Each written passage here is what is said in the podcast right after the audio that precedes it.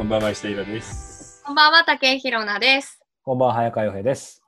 さあ、今回はもう5月の半ばが近づいてきましたが、はい。えー今回、あの、コロナで逆に話題になっているですね、はい。えーこちらですね、ベーシックインカムへの道。ベーシックインカム。横文だ字。ね。タイトル入ってますよ。入ってますね。霊俗なき道。はい。誰にも、誰の奴隷にもならないってことですね。うん。AI との競争に勝つベーシックインカムと、ここ見てください。1日3時間労働。あ、いいですね。最高じゃん。いいですねって言っちゃった。いや、ゴージャスだよね。で、ちなみにこのルトガー・ブレグマンっていう人は、この本書いた時29歳だったの。ええあ、結構前の本なんですか？いや、そんな前じゃないです。すごいな。せいぜい4、じゃあまだ若い5年前だから、未だに30代半ばだと思う。ええすごい。頭のいいえーオランダの、えー学者なんですけど、研究者なんですけど、これやっぱちょっと面白かったですね。ええーまあ、一言で言えばなどうなるかというと、こういうことです。全目から鱗のベーシックインカム論。BI。BI。ええあのさ、ベーシックインカムって言った時にさ、なんで一番みんなが悩むかっていうと、うん。貧しい人にお金をあげたらみんな働かない。うん。うん。遊ぶだけだし、ただし、しかも、あげたお金を悪いことに使うって思ってない？思いてましたね、正直今回のテーマで、みんやるまで。なベーシックインカムの時に問題になるのは、そのことに関して納得いかないっていうとこない？どう、うんあるあるあるそもそもね、働いてない人にお金タダで渡すってなんか嫌だな、みたいな。働かざる者みたいなね。そうそうう。んうんうんうん。ところが、やっぱり、さすがにさ、これだけあれこれ問題が起きると、うん。ちゃんと実験してるんだよね。うん。うーん。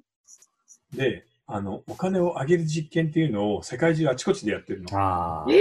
お金をあげる実験ですか？今までちょっとニュースで小さくはあったけど、そんな正直かなり遠くに見てましたね。うんえっ、とね、一番最初にこの本で書いてある例がこれです。社会実験として、ロンドンのホームレスにはい。3000ポンド、まあ、全ってすごいな。まあ50万ね、うん。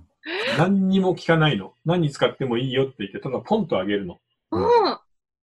で、それから1年半後、13人にあげるんだけど、50万ずつ。1年半後、7人が自分の部屋をちゃんと借りて、ホームレスじゃなくなっていて、うんさらに2人は今部屋を借りてる途中なの契約中だったの。うん。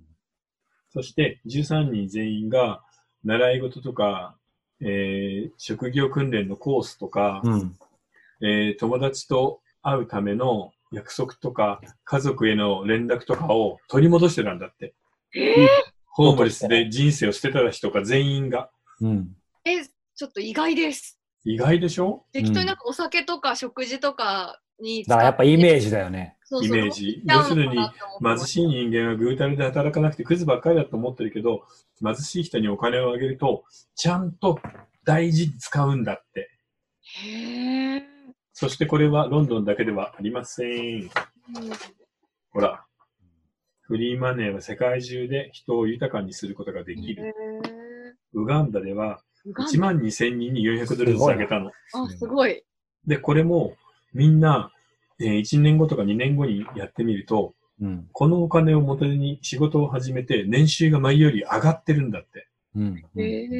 そ。してアフリカ、南アメリカ、アジアでもフリーマネーの実験はされるんだけれど、その時に一番減っているのがですね、82%の人でアルコールとかタバコとかに、ギャンブルとかに使うお金が82%の人でマイナスになるんだって。そだから、貧しい人にお金をあげると、お酒を飲むのが減って、タバコが減って、パチンコに行かなくなるの。ええそんな82%って言うと明らかにそれは出てますね。微妙な数字じゃないですもんね。微妙な数値が圧倒的な数で減るんです。ギャンブルとかタバコとかお酒が。えでもよく日本のアニメとか、うん。あのー漫画とかで、あのー働かないお父さんがあのお元嫁のところに行ってお金を踏んだくっておさお酒とかに使うみたいなのよくいや、シーンだから、それはもうステレオタイプなんだよね。全部イメージなんだ。あイそうメージだ要するに、今僕たちが持っているイメージで一番刷り込みが激しいのは、お金持ちが立派で、貧乏な人間はクズだっていうふうに思い込まされてるの。でも金持ち立派？トランプって立派な人？い 人格的にはちょっとどうかな。や、だから、お金と人格なんて全く関係がないんだよ。そうかなのに、貧しくて辛い人を見ると、お前はクズだから無能だからって言って、すべて切り捨ててきたけど、いやいや、それはちょっと待とうよっていうことなんですよね、この本。でもそうするとすごい反省する必要は刷り込まれとかないかもしれないけど、さっき別に日野さんが悪いわけじゃないけどさ、まあ俺も言っちゃったけど、イラさんがその質問した時に、なんかさらっと、いやーだって働かざるものでしょって言っちゃった時点でもう、まあ僕は大金持ちでも何でもないけど、普通のに、平民としてもその貧しい人もそう思っちゃってる思っちゃってるね。自分の人間でそのまま今出たなと思ってなんか嫌だな。うん。だからさ、中国の人たちのことを僕たち見てさ、すごい嫌だって言うじゃない、背筋主義だって。うん金さえあればいいんだ、あの人たちはって言うけど、日本人もみんな本当にそうだよね。うん日本人の場合は、背筋主義、お金に対するものより、労働主義なの。うん働いているものはとにかく偉い。働いていないものはクズだっていうふうに考える国なのよ。中国の場合は、働いてなくてもお金さえ持ってれば偉いの。うんうんうんあるいは共産党のトップとかになってれば。うんでも日本の場合はともかく労働なんだよね。うんねところがところが、20世紀最高の経済学者、えー、といえば誰でしょう？20世紀最高の経済20学世紀前はい。世紀えし知ってる人ですか？ケインズ。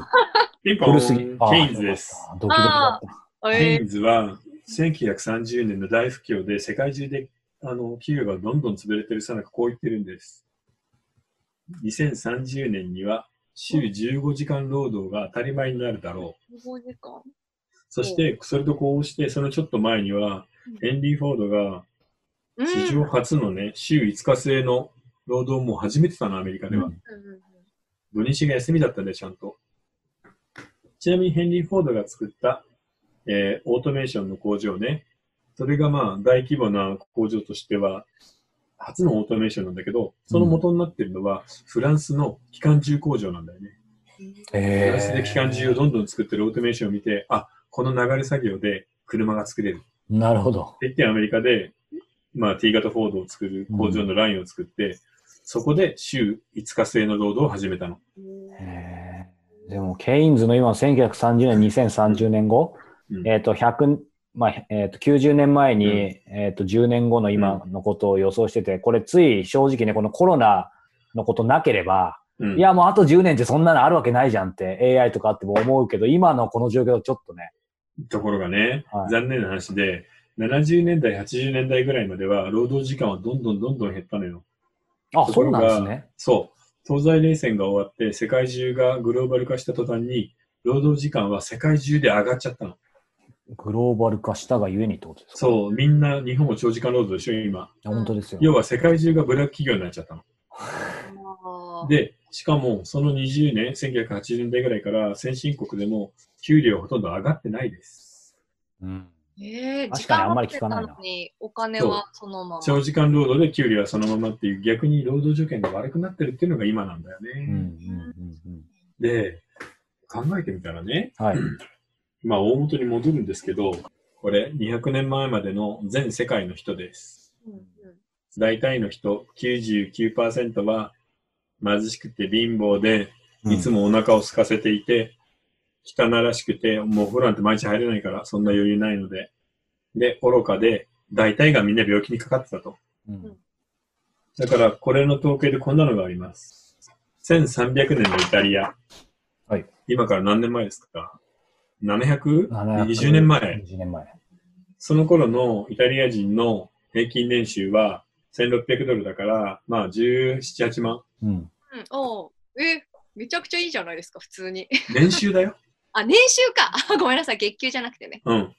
だから月収で言ったら1万いくら ?2000 円？うん。?1 万2000円。うん。それから600年経ちます。うん1900年のイタリアは同じ。変わってない。え？700なそう、ろそう。だから、600年経っても成長なんか全くしないし、ずーっと貧乏で不潔で貧しい暮らしのままだったの。物価は上がってるんですよ物ね。価もほとんど変わんないです。あ、じゃあ本当に変わってないんだ、すべては。うん。全然変わってない止まってるところが、あ1900年から2000年までの100年間で、イタリアだけだって15倍豊かになるわけ。うーん。こうやって爆発的にみんなが豊かになってきた。はい。だからちょっと前までは、要はね、1900年だと平均寿命、世界の平均寿命って30歳ちょっと。うん僕たちみんな死んでます。うん1900年だったら。それが100年で70歳まで伸びるんだよね。すごいことだな。で、1950年には子供の5人に1人は5歳までに死んでたの。う。うんんで、基本的に考えてみたらさ、今、もうみんながこの頃の王様の暮らしをしてるわけよ。はいはいはい。本当ですよね。エアコンの効いた部屋、うん夏でも食べられるアイスクリーム、うんうんうんえーパソコン、スマートフォン、自動車も自家用になっている、うん。飛行機で海外にも行ける。うん。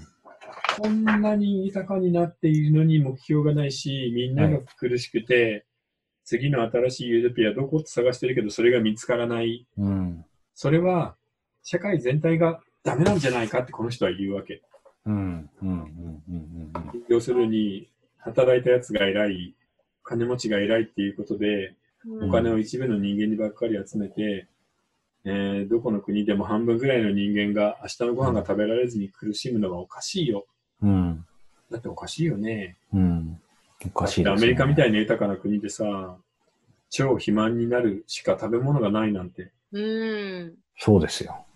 砂糖の塊、マーガリンと砂糖と小麦の塊のデニッシュを朝から晩まで食って、体重が150キロになってコロナにかかって死ぬんだよ。うん。だって今回、アメリカの人の半分以上が黒人とかじゃん。うんね人種比では圧倒的に黒人が死んでいるので、うん。そんなのはおかしいということでうん。始まったのがこのベーシックインカムなんだよね。でも本当なんか一気にうん。うん。近づきましたね。まあね、後半その内容も入っていくと思いますけど、うん。なんかさっきも収録前もね、ちょっと話してましたけど、井田さんとこう、いいろいろ、まあこのオトラジ始まる前、ポッドキャストだったり、うんオンラインサロンやってる中で、たまにね、いろんなトピックをほら、取り上げて、そのさっきの社会実験でいけば、まあ直近で僕の記憶だとやっぱりフィンランドがね、うん。その辺のテストをしてて、僕が見たニュースだと結構やったはいいし、まあ歩行だからかなりうまくいきそうな感じしたけど、やっぱり意外といろいろ問題あって、ああ、そんな簡単じゃないんだなっていうのをさらに遠くから、まあ、あの、日本は関係ねえなぐらいに思ってたのがつい1年前だから、やっぱ何があるか。そうね。だから今回さ、国民一人に全員に10万円配るっていうのは、まあベーシックインカムだよね。そうなんですよ。本当本当毎まさに。月やるわけじゃないけど、そうそうん。短期的なベーシックインカムじゃない。う。うんだから、いいと思うんだけどね、僕本当に。それこそ全くね、もうお金持ちだろうが、そうじゃなかろうが、ね、一切区別しないだろうが、そう。そだから、それで今の今日のイラさんの話とかを自分でやっぱり分かってる人であればかなりフラットに見れると思いますけど、なんかその辺を知らなくても、その10万円を全員にやるっていう社会実験やると、みんなもう、やっぱわ体感として分かるかもしれないですよね。う。うん。だから僕ね、なんか意外といいんじゃないかと思うんだ。だってしかもさ、ベーシックインカムを月に7万円とか10万円もらっても、仕事するなって意味じゃないじゃん。そうなんですよ。仕事をした分に関しては、ちゃんと税金も払えていいんだし、どんどん稼いでいいよってことなんで、うんしかもそれをやれば、本当に誇りがないぐらい、誇りも何も潰されちゃうぐらい貧しくて苦しむ人がいなくなるって素晴らしくない？いや、本当そう思います。うん。だって、そして、うんねあ、ごめんなさい。まさに、それこそ、そういう貧しい人のためになるなぐらいに思ってたのが、今こうやって社会、世界が一瞬で変わっちゃうと、うんいつそっちに行くか、それこそ分かんないわかんない。本当わかんない。ね。う。うんということで、まあ、ベーシックインカムについて、はい。今回はこってりとやるんですが、はいで、まあ、そろそろじゃあ、前半のお便りですね。はい。メールお願いします。お願いします。はーい。ではでは、うん女性の方からいただいています。はい。はい。えー私は27歳の女性で、現在、地方公務員をしています、えー社会に出て何度か異性との恋愛を経験しました。はい。どの男性も基本優しくていい人で、付き合いたての頃は楽しいのですが、そのうちに何か物足りなさを感じます。えーうん私は音楽や映画が好きなのですが、それらを味わっていると、彼氏がいるのにもかかわらず、なぜかまた新しい異性と巡り合いたくなってしまうのです。特にロックミュージックを聴いたり、うんトレインスポッティングのような映画を見ると、今の彼ではない、ちょっと教養があって危なっかしい誰かを私の心が求めてしまいます。なるほど。はい。彼氏がいるのにいけないことだと分かっています。うんたまにそんないけない気持ちにな、にしてくる音楽や映画は、が汚らしく思えてくるのですが、それと同じぐらい文化に接するのはとても居心地がいいです。うん私の心は異常なのでしょうかちないみに、やいや。うん IWGP だと誠がタイプです。ということで。まあ、ありがとうございます。でもあのさ、それさ、当たり前なんじゃない？ですよね。みんな、そういうのを見て、いや、今よりいい生活がないかとか、うん素敵な彼だったり、彼女だったりができないかって探すもんね。うんなので、打ち止めになるまで頑張ればいいんじゃない？うん。まあ、この人かって手を打つ人が出るかもしれないじゃん。うん。でも僕全然なんか今の話を聞いて、いけないことであるとか、映画を呪うとかおかしいと思うんだけど、うんこれ逆よりは個人的にいいと思うんですけどね。やっぱりその今の。え、つまり、うんそのトレインスポッティング出てくるようななんかぶっ飛んだうん。人が逆に彼氏とかだったら、こううんジェットコースターみたいで良さそうな気するけど、そうするとまあ、ただ、トレインスポッティングの場合はさ、ドラッグがめちゃめちゃ出てくるから。そうそう、いや、だから本当にやばいですよね。だからそういう意味でやばいんですけど、いわゆるそのなんかちょっとね、危険な香りがするぐらいって、まあ男性も女性も憧れあるかもしれない。それが逆に常になっちゃうと、うんい。わゆる普通の人と、まあ、あんまドキドキはないかもしれないけど、うんやっぱりないものねだり、そっちの方がなんか最終的にはね、うんまあ、いいのかなって個人的には思ったりするので。いや、僕はもう全然問題ないと思うんで、落ち着くまでいろいろ試してみなよ。うんライカ・ローリング・ストーンですよ。なんか昨日テレビ見てたら、22歳の女の子がうったんですけど、漫画とか、そのアアニメとか見てても全然キュンキュンしないし、彼氏とかいても超めんどくさいからいらないとか言ってて、あ、そういう考えなのかな、最近の子はって言って。いや、でも22歳だからじゃない？ああ、なるほど、なるほど。要するに子供なんだよね、まだ。あー30歳ぐらいになれば気がつくんじゃない？また。またその見てる漫画映画もどうなのかっていうところもあるよね。キュンキュンしない漫画と映画見てるだけじゃないみたういな。ん。いや、でも最近の漫画あんまキュンキュンしないかもな。あーあんま美しい映画ないしな、少女漫画で見てると。うんうんそういう意味では、この女性はね、なんかそういう文化、カルチャーに触れて、そういうなんか心の、なんでしょそうだよね。う、動きみたいのが常にあるっていうのは、なんか素敵だなちょっと羨ましいよね、ある意味。いや、全然いいと思うけどね。ただ、それが公務員ってところがいいよね。硬い仕事してんのにそうだから、やっぱりなんかあるんですよ、そういう人間って。いいじゃん。うん、なんかギャップというか、両極ですよね、二面性。いいですそう。なんかちょっと激しそうだしね。うん。うん。いや素敵な。楽しいと思うけどね、お付き合いしたら。うんじゃあ、全然もうこ、こんな感じで。いや、だからさ、無理だって。そうなるのは、自分の、なんていうのかな、字だから。自分の素質自体がそういうものに燃えるタイプなんだから僕、はもう努力するとか防ぐとか無理ですね。無理無理無理。はいで、その中で何度か痛い目に遭いながら、で、最後にこういう人だ、これでいいんだって言って、逆にあさー、公務員で彼女はしっかり低収入があるんだから、劇団員とか売れないミュージシャンみたいな子を育ててあげるのもいいじゃん。うん本当ですよ回答の素敵ですね、それも。うん。もう頑張ってほしいね。はい。自由に恋愛をしてほしいです。いや、またお便り本当そうです。もう全然反省する必要ないと思いますね。はい。ある意味羨ましいです。はい。いや、本当。うん。さあ、ということで、えーはい前編はここまでですが、皆様 YouTube の方も、えー1000人目指して頑張ってます、なんか選挙みたいになってきましたけど、うんはい、ぜひねャンネル登録をお願いします。はいそしてお願いえー後編はニコ動の方はいをこのまま続けます。ではまた。はい。では、続きをどうぞ。